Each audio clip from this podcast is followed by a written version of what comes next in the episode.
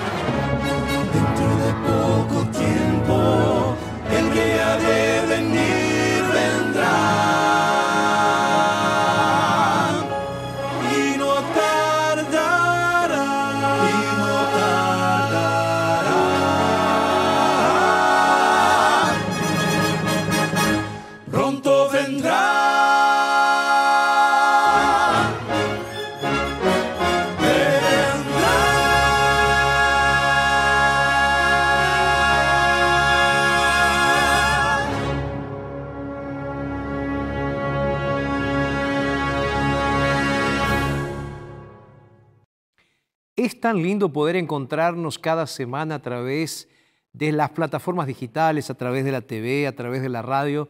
Y yo quiero mandarte un abrazo súper, súper, súper, súper cariñoso para ti que estás ahí del otro lado.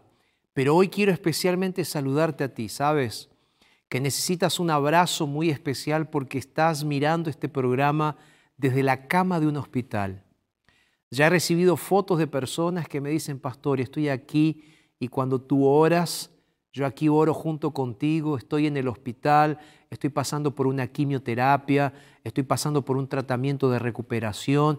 Entonces a ti ahora que estás sentado o acostado en esa cama, te digo que Dios te bendiga, Dios tiene grandes planes para ti. Amén. No sé si es ahí en Argentina, si es en Perú. Dios sabe dónde estás, pero Dios está contigo ahí en esa cama del hospital. Te mando un abrazo a ti también, que estás en otra parte de Sudamérica. Que Dios te bendiga grandemente. Y hoy, hoy vamos a estar hablando sobre un asunto que creo que es importantísimo. La resurrección. Siempre hablamos sobre la muerte, pero hoy vamos a hablar sobre Jesús, el Dios que tiene poder para resucitar. Quédate ahí porque estamos comenzando nuestro programa del día de hoy. Hoy tenemos más música, Hoy tenemos estudio de la Biblia e historias. Así que quédate ahí porque vamos a estar comenzando ahora, aquí en la TV y en la radio Nuevo Tiempo, nuestro programa, tu programa, Verdades. Así que pausa y ya regresamos.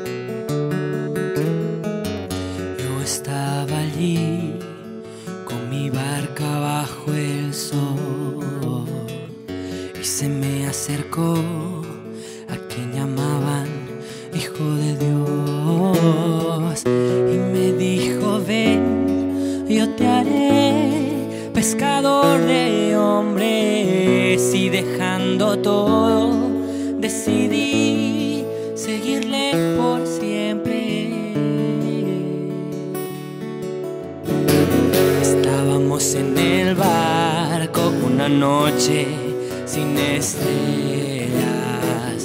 De repente en la oscuridad caminaba sobre las aguas. Y yo me asusté y pregunté quién es este hombre y me dijo ven hacia mí. Yo confiado obedecí quién es este que puede hacer caminar sobre las aguas dejé de mirarlo y me encontré en el abismo sálvame oh Señor yo te seguiré por siempre sin saber que días después yo le negaría tres veces.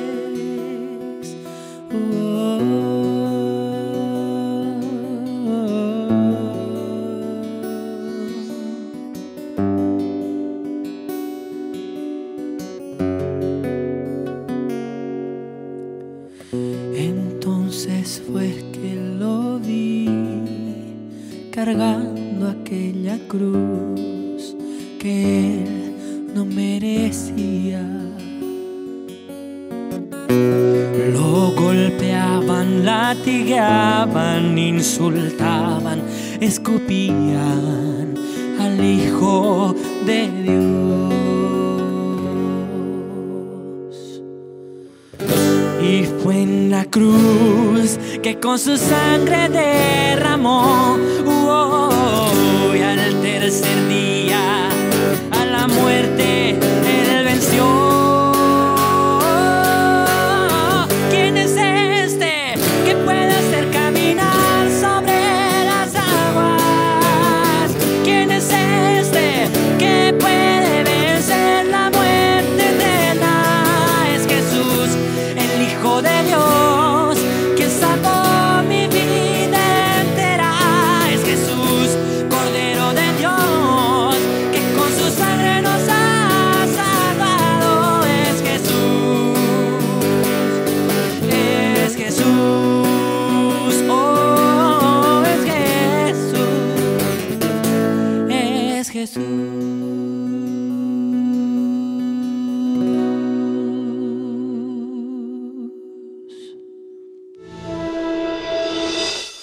Hace mucho tiempo conocí a un amigo en el colegio y debido a nuestra gran amistad lo vi creciendo en la fe, lo vi bautizándose en la iglesia y pude ver todo ese proceso. Y un día me mandó un mensaje en el 2017 y me dice, amigo, me voy a bautizar. Ya tengo un largo recorrido en la fe y me quedé muy feliz por él y le dije amén, que Dios te use grandemente. En ese tiempo yo lo vi creciendo en gracia, daba estudios bíblicos, leía la Biblia y vi cómo Dios lo llevaba por caminos de bendición y grandiosos estando en su presencia. Y ver todo eso hizo que surja un deseo en mi corazón. Aún siendo parte de diferentes denominaciones, siempre hubo un respeto. Y de repente, después de un tiempo, comencé a tener dudas y preguntas que le preguntaba a mi amigo. Y le decía, amigo, ¿descansas un determinado día? ¿Cómo son tus sábados? En 2018 tuve mi primer contacto con un grupo pequeño. Fue la noche más increíble que tuve en mi vida. Ver personas comentando sobre la palabra de Dios. Y cuando me di cuenta que era un grupo adventista, me pareció súper. Súper bien porque hace algún tiempo ya tenía las ganas y el deseo de querer conocerlos. Pero por el hecho de que tenían doctrinas diferentes a las mías, una vida diferente, tenía miedo. Miedo de terminar de cierta forma perdiendo mi esencia. En el año 2021, Dios me dio el privilegio de volver a un grupo pequeño otra vez. Solo que me di cuenta que estaba cambiando mi forma de pensar y tenía un corazón distinto. Y yo le preguntaba a Dios, Señor, ¿qué es lo que quieres decirme? ¿Por qué me trajiste tantas veces aquí? Yo no quería recomenzar mi vida desde cero, porque ya tenía una vida y no quería empezar de cero otra vez. Y le llamé a Tiago, le dije, Tiago, yo nunca visité tu iglesia, me gustaría ir. Y me dijo, claro, yo paso a buscarte. El culto comenzaba a las ocho y media, pero a las siete yo ya estaba listo. Me puse ropa totalmente formal. Amigo, yo ya estoy listo, puedes venir a buscarme. Y él me dijo, no, el culto comienza a las ocho y media. Y yo, y yo pensé que comenzaba temprano, como en otras iglesias. En fin, llegamos y saludé a un hermano. En la paz del Señor, hermano, que Dios te bendiga mucho. Y me dijo feliz sábado. Yo quedé como, feliz sábado, ¿qué es eso? Saludé a otro hermano y le dije, en la paz del Señor, hermano, que Dios te bendiga. Y él me dice, feliz sábado. Y Tiago luego me preguntó, ¿qué te pareció el culto? Y yo le dije, me gustó, diferente, personas agradables, espero volver otra vez. Y seguí con mi vida. Seguí con mi vida como otras veces.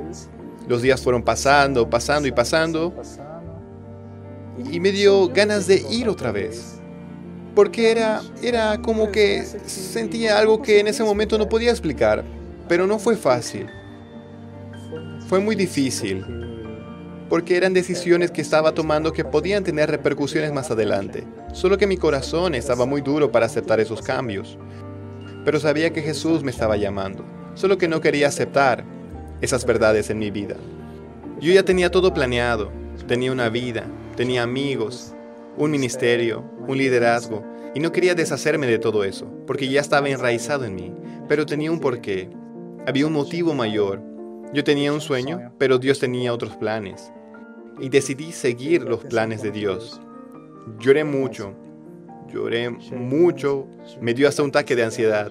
Tenía mucho miedo con lo que podía pasar y de cómo iban a reaccionar mis amigos con esa noticia, de cómo me iban a tratar desde ese momento. Pero eran verdades que tenía que conocer y Jesús ya tenía preparado el camino. Yo solo tenía que hacer una cosa, simplemente seguirlo. Porque si yo me alejaba, iba a perder muchas cosas en mi vida. Y sabía de eso, pero yo no estaba dispuesto a perder. Entre fines de noviembre e inicios de diciembre, le llamé a Tiago y le dije, Tiago, ¿dónde estás? ¿Puedo ir a tu casa a conversar? Necesito hablar contigo de un asunto serio, un asunto del que nunca imaginé que podíamos hablar. Me conoces, sabes muy bien cómo soy. Necesito hablar contigo. Estos días estaba pensando, orando, buscando creer y me preguntaba si eso venía de mí o venía de Dios. Y le dije, amigo, quiero ser parte de la iglesia adventista del séptimo día. Y él comenzó a saltar, y saltaba de alegría. Solo le faltó correr ese día. Y le dije, pero me gustaría que ores por mí, porque es una decisión difícil para mi vida, que envuelve muchas cosas. Te pido que me incluyas en tus oraciones. Y comencé a llamar a algunos amigos que también son adventistas del séptimo día, y les conté sobre mi situación y yo sentía el abrazo del Espíritu Santo que calmaba mi corazón. Un día en la iglesia miraba hacia el techo, veía a la iglesia adorando y dije ese día a partir de hoy quiero ser adventista del séptimo día.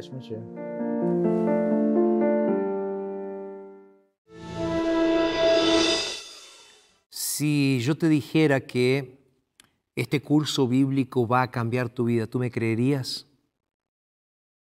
Sí, ¿verdad? Entonces te lo voy a decir. Este curso bíblico va a cambiar tu vida. ¿Sabes por qué? Porque este curso bíblico fue preparado con mucho cariño para mostrarte la historia de mujeres que tuvieron fe. Mujeres que fueron marcadas, que tuvieron una diferencia en sus vidas. Y aun cuando este curso que te estoy ahora mostrando ahí en la pantalla contiene historias de mujeres que fueron realmente transformadas, cambiadas, renovadas. Historias de mujeres, son historias que te pueden hacer mucho bien a ti también. No importa si eres un hombre que está necesitando estudiar la Biblia ahora. Este curso no es solo para mujeres. Este curso es presentado a través de historias que hablan de mujeres pero no es solo para mujeres. Es para ti que estás necesitando una transformación espiritual y un cambio espiritual. Pastor, ¿cómo hago para pedir el curso? Muy simple. Abres la aplicación WhatsApp en tu teléfono celular, vas a colocar guardar contacto, vas a colocar en este número Escuela Bíblica Nuevo Tiempo y vas a anotar este número, más 55 12 98 114 60. Me escribes y te vamos a estar respondiendo y enviando gratuitamente este curso. Ve a buscar tu Biblia ahora, porque yo te voy a estar esperando aquí para comenzar con el estudio de la palabra de Dios. Hacemos una rapidísima pausa Yo te espero por aquí y ya regresamos.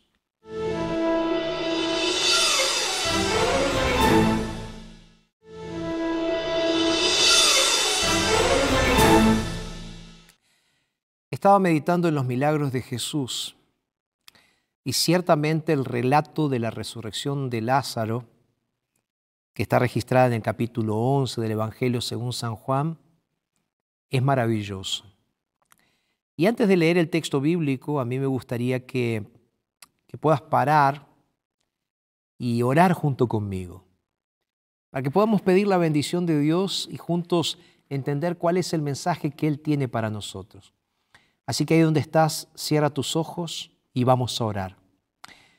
Bendito Padre, Padre nuestro que estás en el cielo, Dios Todopoderoso, en este momento, Señor, sabemos que vamos a estudiar sobre el poder de Jesús para resucitar.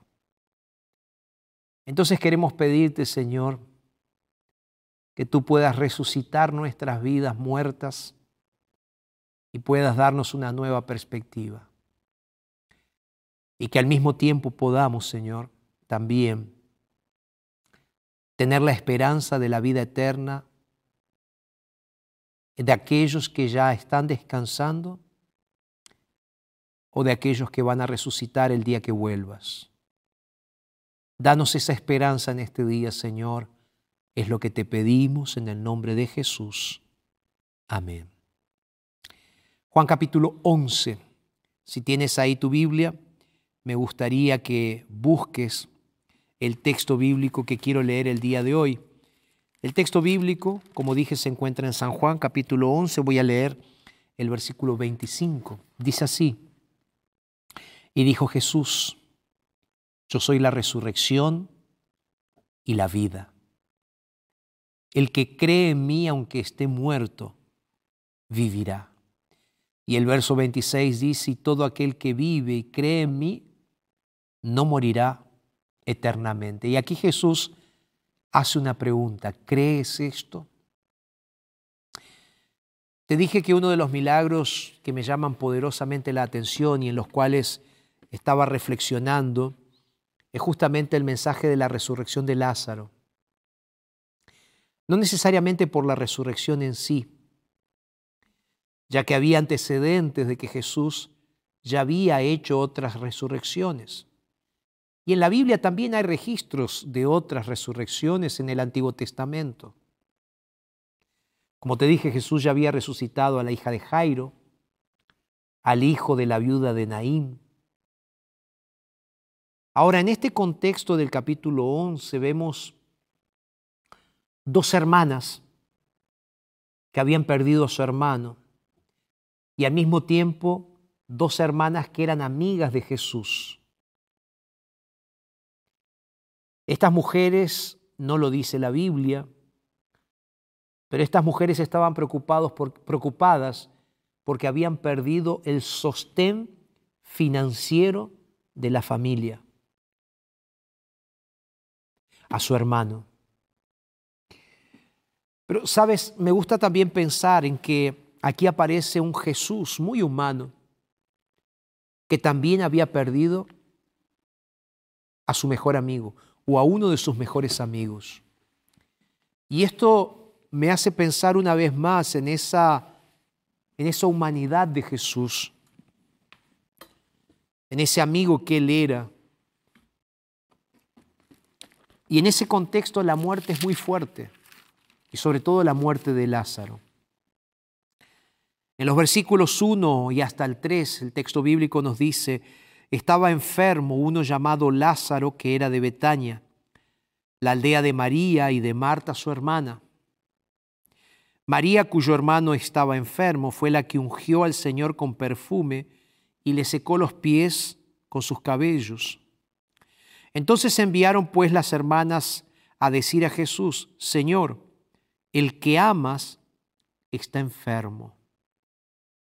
Como te dije, Marta y María y Lázaro eran tres hermanos muy amigos de Jesús. De hecho, cuando Jesús pasaba por Betania, él iba para la casa de sus amigos para pasar tiempo con ellos. Recordarás aquella frase de Jesús cuando él estaba conversando con Marta, le dice, Marta, Marta, para de preocuparte, estás muy preocupada, ven y siéntate con nosotros como María lo hace para escuchar, para conversar. El otro punto que destaco de la lectura que hice aquí del verso del 1 al 3 es el hecho de que Lázaro era amado por Jesús. ¿Sabes que me he encontrado a lo largo del ministerio, de mi ministerio, con personas que piensan que a los que aman a Dios y son seguidores de Jesús, nunca van a tener eh, problemas? Es como que quien ama a Jesús o quien Jesús ama tiene preferencias o tratos especiales. Déjame decirte algo que es importante, no es así, de ninguna manera. Aun cuando Dios tiene a sus amados y sus privilegiados, no es que no te va a pasar nada. ¿Te acuerdas de las palabras del Salmo 23 que el salmista escribió cuando él dice, Jehová es mi pastor, nada me faltará? Pero él también dice después, aunque ande en valle de sombra y de muerte, no temeré mal alguno.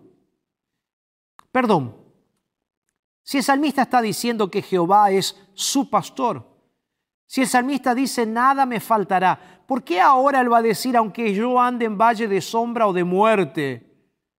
No es que si él es una oveja cuyo pastor está siendo el pastor que la pastorea, no es que va a andar solo por pastos verdes y delicados, no. Puede haber momentos en los cuales vamos a vivir en valles de sombra, de muerte. ¿Por qué, pastor? Porque vivimos en un mundo de pecado, donde reina el pecado. Entonces el sufrimiento es parte de nuestra vida. Las decepciones, las tristezas, el dolor, la frustración, la separación, la enfermedad y la muerte son parte de nuestro cotidiano, son parte de nuestro día a día. Es verdad que Dios nos ama. Es verdad que Jesús nos ama como amaba a aquellos tres hermanos allí en la aldea de Betania. Ahora, ese amor que él tenía por ellos no significaba que él iba a eliminar de la vida de ellos el dolor y el sufrimiento. Como no significa que lo va a hacer en este momento contigo. Pastor, entonces, ¿para qué seguir a Dios? Seguir a Dios tiene que ver con un propósito eterno, mucho más allá de este mundo. Mucho más allá de este mundo. No tiene que ver con el aquí y el ahora. Dios está pensando mucho más allá. Dios está pensando en lo eterno para ti. Mira, hay un texto poderosísimo que cuando tengo la oportunidad y la necesidad voy y lo leo. Lo leo muchas veces para mí y lo he leído muchas veces para otras personas también. Romanos capítulo 8. A partir del versículo 35, la palabra de Dios va a decir así, ¿quién nos separará del amor de Cristo? Y esta pregunta también es para Lázaro. Lázaro, ¿quién te va a separar del amor de Cristo? Y el texto continúa diciendo, tribulación, angustia, persecución, hambre, desnudez, peligro o espada. Como está escrito, verso 36, por causa de ti somos muertos todo el tiempo, somos contados como ovejas de matadero. Y el verso 37 agrega, antes en todas las cosas somos más que vencedores por medio de aquel que nos amó. Por lo cual estoy seguro que ni la muerte ni la vida, ni ángeles ni principados, ni potestades, ni lo presente, ni lo porvenir, ni lo alto ni lo profundo, ni ninguna otra cosa creada nos podrá separar del amor de Dios que es en Cristo Jesús, Señor nuestro, dice Pablo. Amén. Mis queridos, Pablo dice claramente que nada puede separarnos del amor de Cristo. ni tribulación, ni angustia, ni persecución, ni hambre, ni desnudez, ni peligro, ni espada, ni siquiera la muerte. Nada puede separarte de su amor. Yo estoy seguro, porque confío en la palabra, que nada puede separarnos del amor de Dios. Pero pastor, no entiendo. Parece contradictorio. ¿Cómo puede ser que Él nos ame y nos vea sufrir? ¿Sabes por qué? Porque aun cuando suframos, aun cuando pasemos por momentos difíciles, su amor por nosotros, su amor por ti permanece para siempre. Voy a repetir esta frase, su amor por ti permanece para siempre. Recuerda que a los que aman a Dios, todas las cosas les ayudan a bien. Entonces, la gran pregunta que tenemos que hacernos, ¿cuál es el secreto? El secreto no es la falta de sufrimiento en nuestras vidas. El secreto no es que porque sufres Dios no te ama, porque sufres Dios está castigándote. No, de ninguna manera. El secreto es que porque Dios te ama, Él va a hacer cosas sobrenaturales en tu vida, aún o a partir de tu sufrimiento. Aún o a partir de tu sufrimiento. Pastor, quiere decir que la muerte de mi papá, la muerte de mi mamá, la muerte de mi hijo, la muerte de mi primo, de mi hija, todo eso tiene que ver con un propósito eterno de Dios. Puede ser. ¿Quiere decir, pastor, entonces que es Dios quien hizo que esta persona se muriera? ¿Esto es un castigo de Dios? No. Entonces, ¿qué es, pastor? El sufrimiento es causado por Satanás. Pero el sufrimiento son oportunidades que Dios capitaliza para hacer cosas sobrenaturales. ¿Me vas siguiendo? Yo sé que tus lágrimas muchas veces no te dejan ver el futuro. Yo sé que a veces parece que Dios se retarda o Dios no hace las cosas como tú quieres. Dios tiene sus tiempos. Yo sé que tú eres impaciente, yo también soy impaciente. Y soy ansioso y quiero las cosas para ayer. Pero Dios es Dios, Dios sabe lo que es mejor para ti. Mira, aquellas mujeres enviaron personas para que hablaran con Jesús. Solo que aquí sucede algo muy curioso. Juan 11. El texto bíblico dice allí que enviaron a las hermanas a decirle, aquel que amas está enfermo. Solo que Jesús dice, esta enfermedad no es para muerte, sino para la gloria de Dios, para que el Hijo de Dios sea glorificado. Jesús sabía. Las mujeres querían que Jesús viniera rápido para que lo curara de una enfermedad. Solo que Jesús dice el texto bíblico que cuando oyó que estaba enfermo se queda dos días más.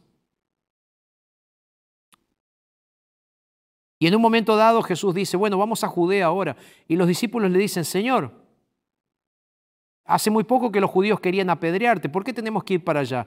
Bueno, tenemos que ir porque Lázaro duerme. Entonces Pedro le dice, pero si Lázaro duerme, Señor, ya se va a despertar, es porque está un poco mejor. Sin embargo, Jesús es directo ahora. Y dice en el verso 13, Jesús decía esto de la muerte de Lázaro, pero ellos pensaban que él hablaba del reposar del sueño. Entonces Jesús dice, verso 14, claramente, Lázaro ha muerto. Y aquí Jesús agrega unas palabras terribles. Él dice así, y me alegro por vosotros de no haber estado allí, para que creáis. ¿Cómo? Aquellas mujeres les estaban pidiendo una respuesta inmediata a Dios. Y en vez de Dios enviarle una respuesta inmediata a través de Jesús, Jesús se queda esperando dos días más. Lázaro estaba enfermo y podría haber sido curado de una enfermedad. Sin embargo, Jesús se queda dos días y Lázaro muere. ¿Cuántas veces has llorado pidiendo que Dios responda a tus oraciones? ¿Cuántas veces? ¿Cuántas veces le has reclamado al Señor? Yo quiero decirte algo, tus oraciones nunca caen en un saco roto. Tus oraciones siempre llegan al trono de Dios. Jesús escucha, recibe el mensaje, pero Él responde cuando lo cree conveniente. ¿Sabes por qué? Porque los propósitos de Dios siempre son eternos, porque los propósitos de Dios siempre son mayores. Es por eso que Jesús se queda dos días más. En el verso 39, cuando Jesús estaba frente a la tumba, Marta, conversando con Jesús, le dice, Señor, ya está, hay olor, hiede. Ya hace cuatro días que está muerto, Señor. ¿Para qué vas a abrir la tumba ahora? Ya no tiene más sentido. Tú tendrías que haber estado aquí, Señor, cuando Él estaba enfermo, no ahora que está muerto. Para Marta ya era tarde, pero para Dios nunca es tarde. Para ti puede ser que no haya más probabilidades, pero para Dios siempre hay oportunidades. En tu cabeza, cuando estás en medio del problema, tú quieres respuestas inmediatas a tu pedido y a tu manera. Actuamos como si las bendiciones de Dios o los milagros de Dios fueran comida rápida. Tiene que ser ya, tiene que ser ahora. Responde mi oración ahora, Señor, la quiero ya, ya, ya. ¿Y si la respuesta no llega? En el momento y de la manera que queremos. Ah, no, Dios no responde las oraciones. No, no, Dios no me ama. Dios debe tener sus, sus queriditos, pero conmigo no. No hagas esto con Dios. Dios sí te ama. Los tiempos de Dios son perfectos. Jesús no va en el momento que María y Marta querían. Él se toma su tiempo, porque Él es el dueño del tiempo. Dios nunca se atrasa y Él nunca llega temprano. Los tiempos de Dios son exactos, porque los propósitos de Dios son perfectos. Y si Dios tiene un propósito, Él cumplirá ese propósito a su tiempo. Él llegará antes de lo que tú piensas o después de lo que tú quieres. Si las cosas fuesen de la manera que nosotros nos gustaría que fuésemos, que fuesen, Dios nunca haría cosas sobrenaturales. Pero Dios está más dispuesto a dar mejores dádivas a sus hijos que una propia madre o un propio padre está dispuesto a dar algo bueno para sus hijos. Dios quiere manifestarse de forma sobrenatural en tu vida. ¿Sabes? Si corriera, si, si, Él llegara tarde, correríamos el riesgo de perder nuestra fe en Él, o si nunca llegase. Pero Dios llega en el momento correcto. Repito, para mostrar su poder sobrenatural en nuestras vidas. Jesús dijo, Lázaro está durmiendo, pero en realidad Lázaro estaba muerto. Y Jesús dijo, la enfermedad no es para muerte, sino que es para la gloria de Dios. Es como que Jesús está jugando aquí con las palabras. Dormir y morir. Aun cuando, como te dije, Jesús después es más claro y él dice, no, no, realmente Lázaro no está durmiendo, Lázaro está muerto. Sabes que en la Biblia se usa mucho esta expresión, dormir, como el sinónimo de muerte. El libro de Eclesiastés, el libro de Salmos, Tesalonicenses también dice esto. Y Jesús utiliza la misma expresión. Pero como te dije, aquí Jesús hace algo que me parece un tanto loco, revolucionario, interesante. Delante de la muerte de su mejor amigo, él dice, me alegro. Me alegro. Jesús no estaba minimizando el problema. Repito, uno de sus mejores amigos había muerto. Había gente sufriendo, las hermanas, la familia. El asunto era serio. Solo que Jesús consigue ver a través de las nubes oscuras, Él consigue ver el futuro. Y el punto principal aquí no era la muerte de Lázaro. El punto principal era el milagro que Él iría a hacer. No solamente la resurrección en sí, porque repito, Él ya había resucitado otros muertos sino el milagro de la fe. Por eso le dice a sus discípulos, estoy feliz y me alegro porque ustedes van a ver y van a creer.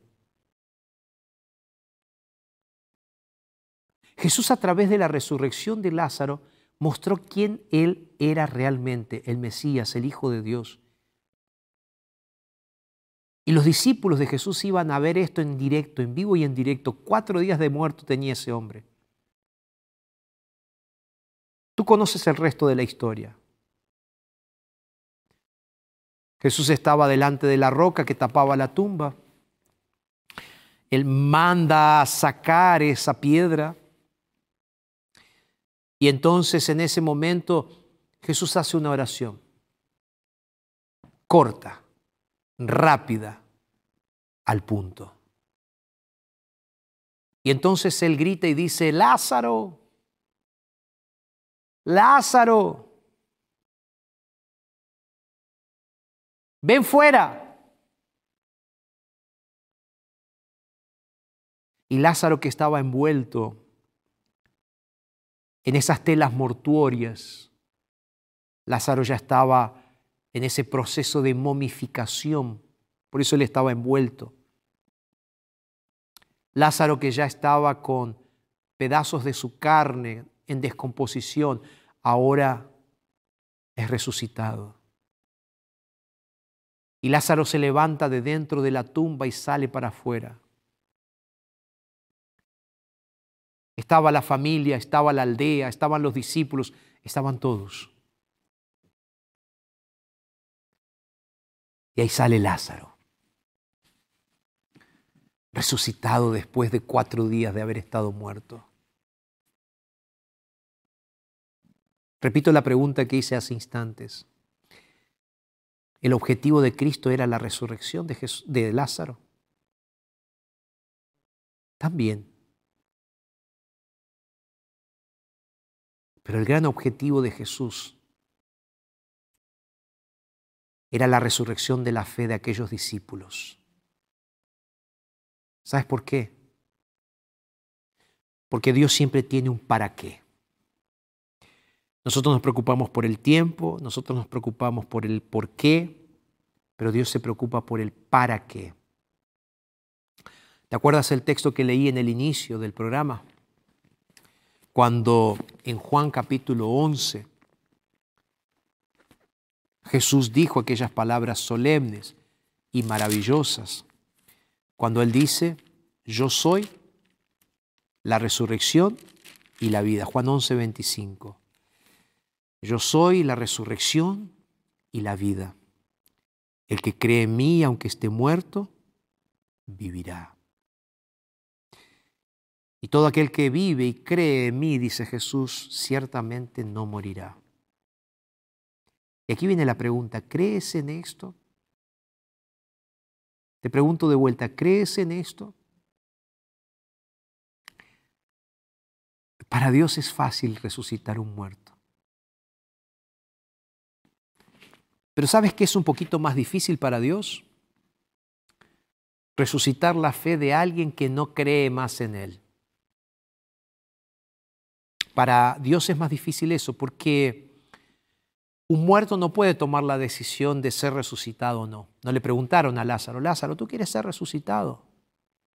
Lázaro no respondió desde la tumba, sí, quiero ser resucitado, no. Ahora, cuando Cristo está hablando de resucitar la fe, tú tienes que decidir creer.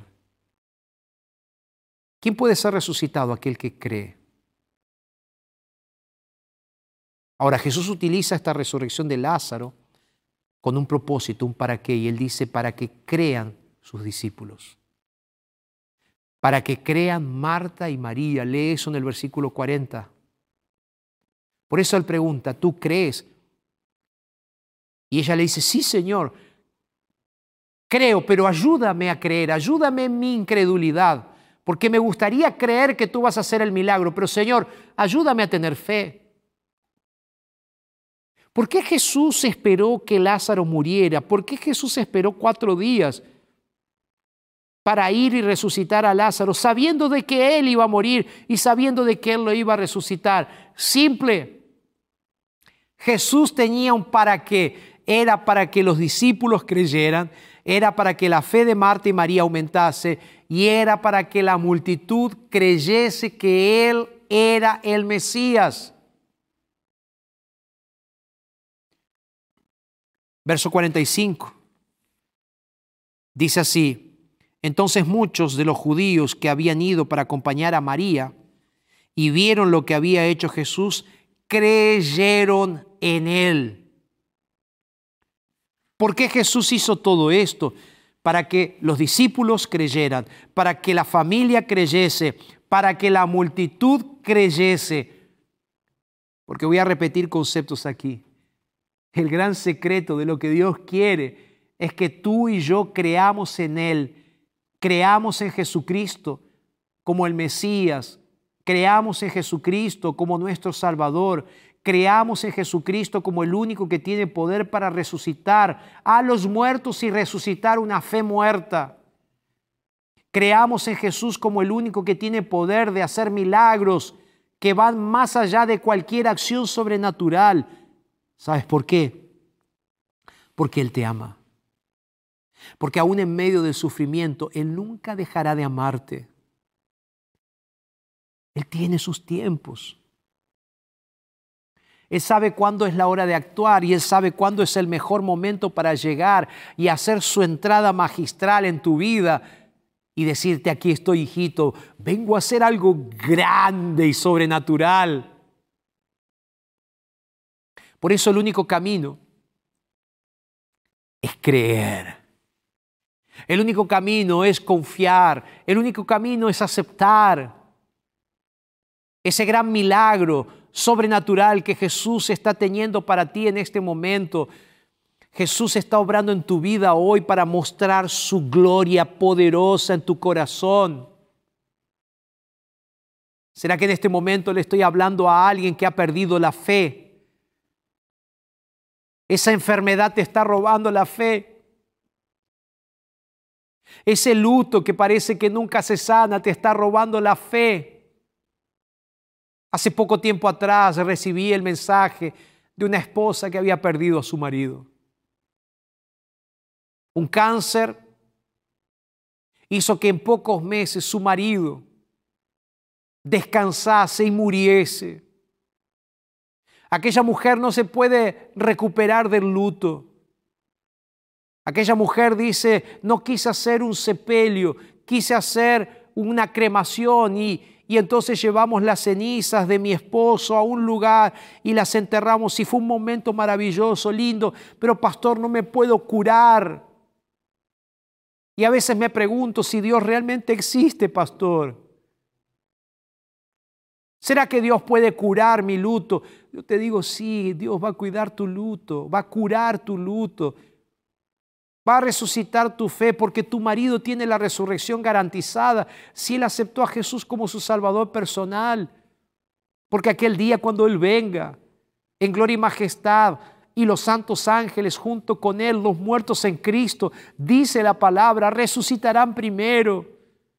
Entonces para el problema de la muerte hay solución y es la resurrección. Para el problema de tu fe también hay solución.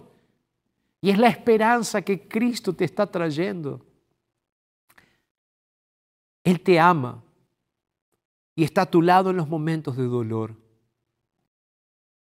Él te escucha y sabe lo que estás pidiendo y lo que estás pasando. Pero Él va a hacer lo que tiene que hacer en el momento que Él crea conveniente, porque Él sabe lo que es mejor para ti. Aun cuando quieras algo diferente, Él sabe cuándo es el momento y qué es lo que tú necesitas. Arautos va a cantar ahora. Quiero que escuches esta música. Quiero que entregues tu vida ahora a Jesús y le digas, Señor, resucita mi fe. Yo voy a estar orando por ti aquí, ¿puede ser? Escucha la música de Arautos y deja que Jesús trabaje en tu corazón.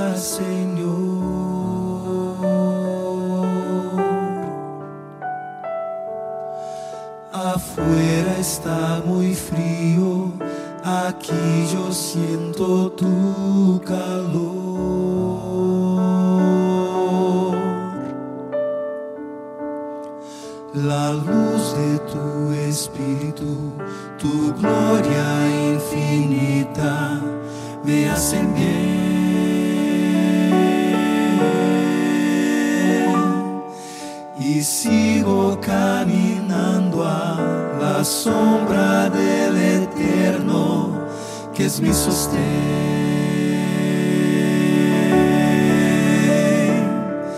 En ese día quiero estar en pie.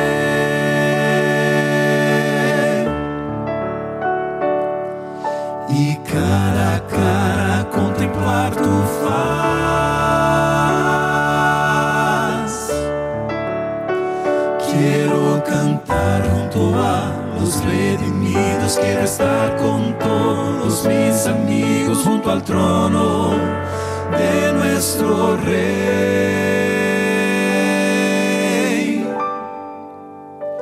Quiero mostrar al mundo entero que solo hay un Dios verdadero y solo tú,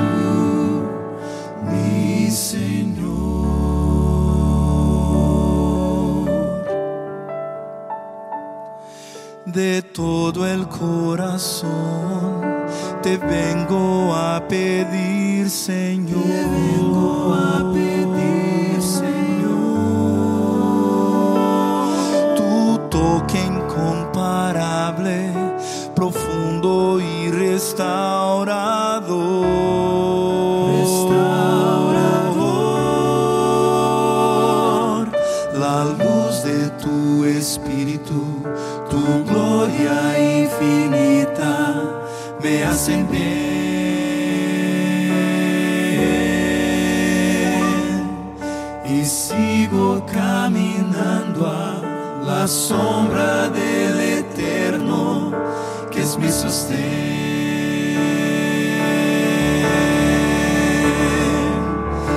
En ese día quiero estar en pie.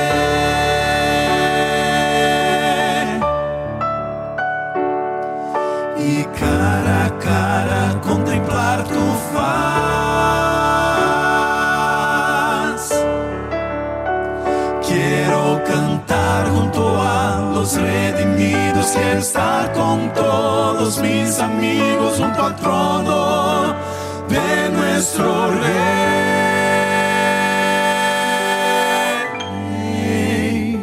Quiero mostrar al mundo entero que solo hay un Dios verdadero, solo tú, mi Señor.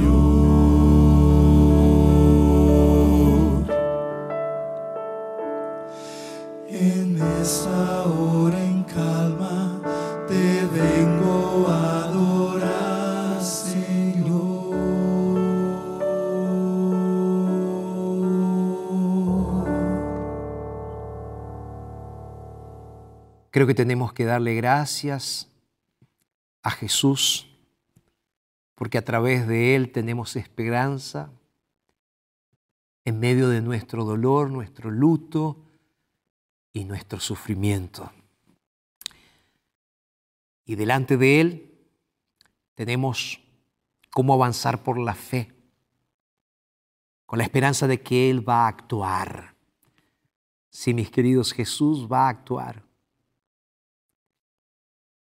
Y yo quiero que en este día tú ores junto conmigo y digas así, Señor, ayúdame a creer en ti. Ayúdame a creer en tus tiempos, en tus soluciones y en tus milagros. Y cree que el Señor Jesús va a hacerlo y va a cumplir sus promesas. Yo quiero orar por ti ahora. Entonces cierra tus ojos ahí donde estás y vamos a orar juntos. Señor, quiero agradecerte por este momento, porque sabemos que tú tocaste nuestros corazones y ahora, en este preciso instante, tú, Señor, realmente has tocado nuestras vidas. Te entregamos nuestros corazones para que tú obres de manera sobrenatural en nosotros, en tus tiempos y a tu manera. Oramos en el nombre de Jesús. Amén y amén. Yo sé que este asunto es un tanto difícil para algunas personas. Por eso quise dejar este momento ahora para decirte que tú puedes pedir un curso bíblico a la mayor escuela bíblica del mundo para saber lo que dice la Biblia acerca de la muerte. Entonces ahora entra a nuevotiempo.org barra escuela bíblica.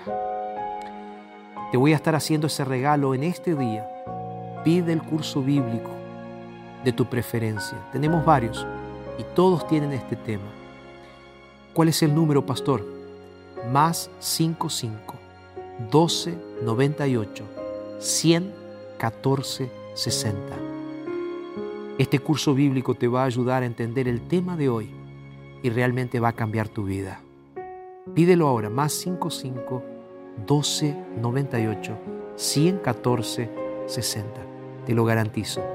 Nuestro curso bíblico va a cambiar tu vida y tu perspectiva sobre la muerte y sobre la resurrección. Yo te voy dejando por aquí, ¿te parece? Nos reencontramos entonces en nuestro próximo programa y recuerda, seguimos con esta secuencia de asuntos estudiando la palabra de Dios según el Evangelio de Juan, conociendo cada día más a ese Jesús que tiene poder para resucitar a los muertos y resucitar tu fe. Y recuerda, si lo dijo Jesús en su palabra, entonces es verdad. Un abrazo, que Dios te bendiga y hasta la próxima.